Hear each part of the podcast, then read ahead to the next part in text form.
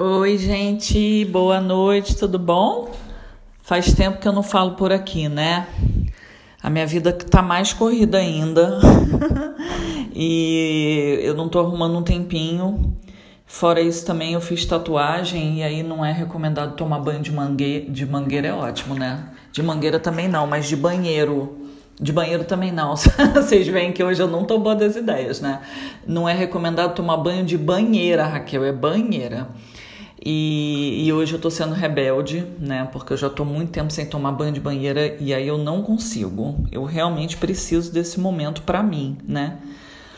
E, e aí geralmente eu gravo podcast enquanto eu tô aqui no relax, entendeu? Como eu tô há um tempo, oi amor, eu tô gravando podcast.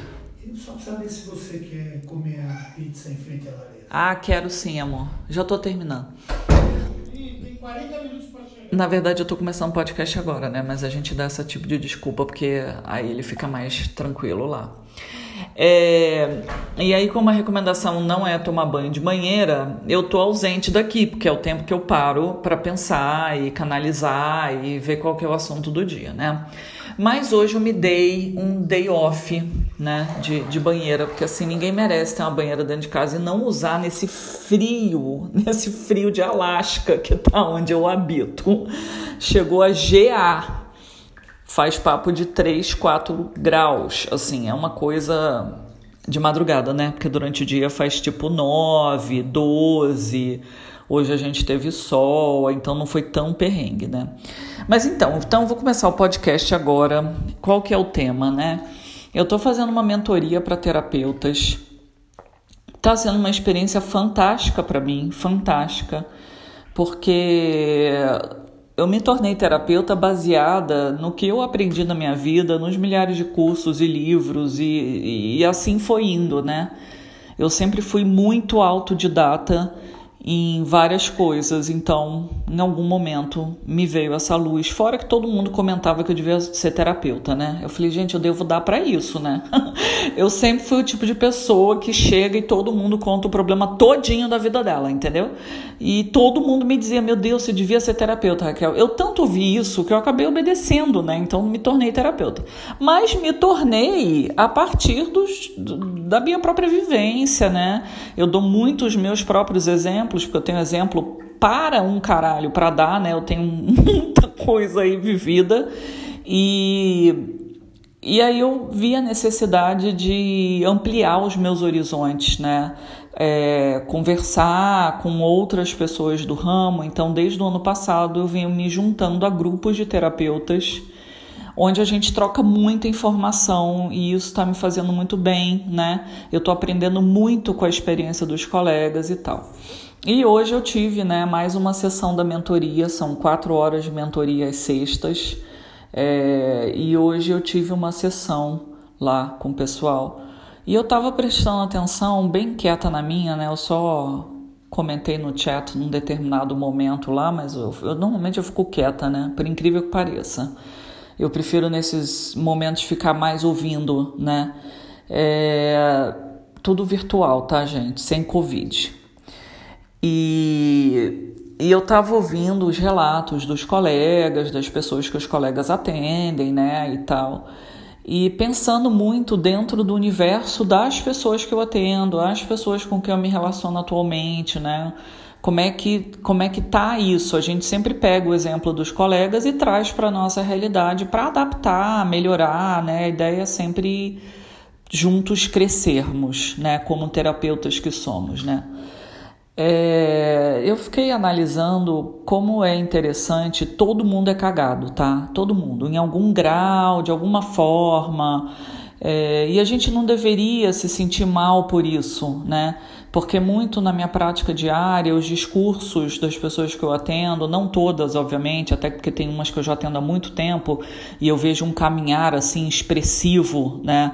Mas é sempre um discurso de ou a pessoa está amedrontada, ou ela está com vergonha, ou ela está se sentindo inadequada, ela não está bem com ela mesma, como se aquilo fosse o maior problema, né? Eis que você vai para um grupo de terapeutas e os relatos são iguais, são iguais é, é, impressionante como o ser humano ele é igual, gente. Ele é igual, ele é igual. Todo mundo faz xixi e cocô, entendeu? Quem se coloca acima porque já é, é espiritualizado, porque já é iluminado, isso tudo é balela, tá? Porque no fundo, no fundo, todo mundo tem as mesmas dores. Existe uma mínima variação de cinza aí nessa escala Pantone, digamos assim, né? Mas todo mundo tem as suas dores. A gente não precisaria de forma alguma se sentir humilhado, se sentir diminuído, se sentir inadequado pelos problemas que a gente carrega. De forma alguma. A gente devia é se orgulhar de carregar tudo que que a gente carrega, né? Tem pessoas que carregam bem mais malas pesadas do que outras, né? E continuar vivo, né? Porque é, carregar mala pesada, carregar históricos e, e, enfim, situações, isso é muito comum para todos nós, né? E me veio essa reflexão durante a mentoria porque a gente escuta histórias muito pesadas, muito pesadas. E é por isso que as pessoas se tornaram terapeutas, né? Isso que é o mais bonito, foi a partir da dor, né, desses buracos emocionais profundos que a pessoa decidiu estudar e ajudar outras pessoas, né? O que eu acho realmente um processo muito lindo, porque o que não falta é gente querendo ser ajudada, né? E me veio exatamente esse insight de a gente não devia se sentir mal com as questões que a gente carrega, com quem a gente é, com as coisas que a gente faz que teoricamente pela sociedade não são aceitas. A gente não devia se sentir mal por isso, porque no fundo, no fundo, todo mundo faz as mesmas coisas né? Com uma certa variação, mas no fundo, no fundo, os gatilhos emocionais são os mesmos, as inseguranças são as mesmas, todo mundo é carente, todo mundo só quer ser amado, todo mundo foi super invalidado na infância e agora fica pedindo validação para Deus e todo mundo, né? Todo mundo é inseguro. As questões são muito parecidas de todos nós, inclusive as minhas inclusive e especialmente as minhas. Eu tenho as mesmas questões de todo mundo, né?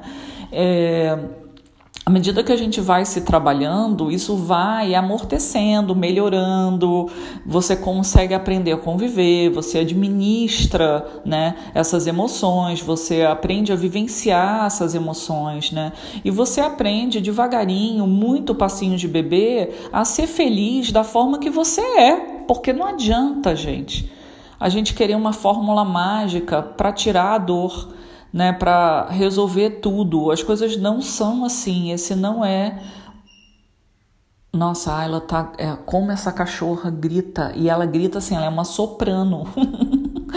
o latido dela é a coisa mais estridente que eu já vi na minha vida. Dói na alma quando essa cachorra grita. Eu tô com duas portas fechadas e eu tô ouvindo a cachorra lá na sala. Mas então, continuando aqui. É, essas dores de alma, a gente aprende a conviver com elas. Elas não somem, não é que desaparece. Nada no universo desaparece, ele transmuta. Ele transmuta, uma coisa vai virando outra coisa, mas ele não some, né?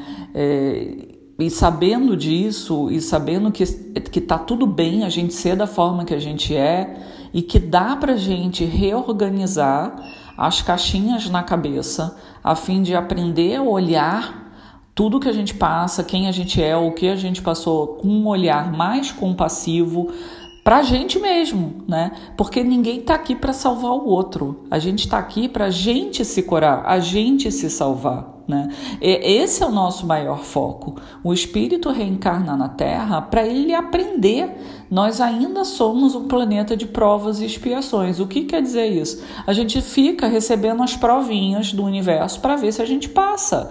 E tá tudo bem não passar. O que acontece é que as provas elas vão se repetir até um dia que a gente vai falar: "Uh, entendi. Já entendi o que, que o mundo tá querendo me dizer. Eba, mudei a fase do joguinho". E aí quando você muda a fase do joguinho, tem outras provas e geralmente elas são bem mais afiadoras, né?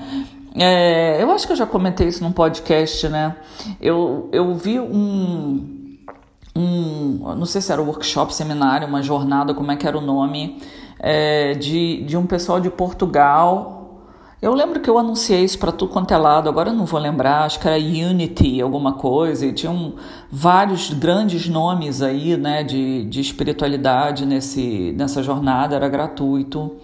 E é, a pessoa que escreveu um curso em milagres, que eu esqueci o nome dela, que é uma autora super famosa, esse livro é extremamente famoso no meio, Um Curso em Milagres. Ela deu um depoimento que foi a coisa que mais fez sentido de praticamente tudo que eu ouvi nessa jornada, e foram várias pessoas